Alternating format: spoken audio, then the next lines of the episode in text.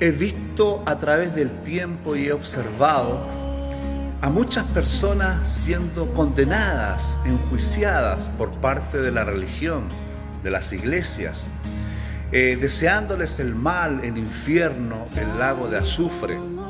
Me acuerdo que en, un tiempo acá en Chile eh, se enjuiciaba, por ejemplo, a, los homosexuales, tratándole de perro, de inmundo, cochino. Y yo me sentía tan mal, lloraba, decía, pero ¿cómo? Si todas las personas tienen posibilidad de recibir a Jesús.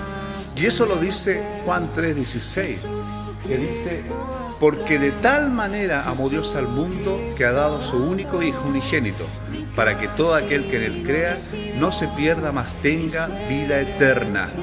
En Cristo todos tienen posibilidades, oportunidades, un camino, un sendero, porque Él los ama a todos. Bendiciones.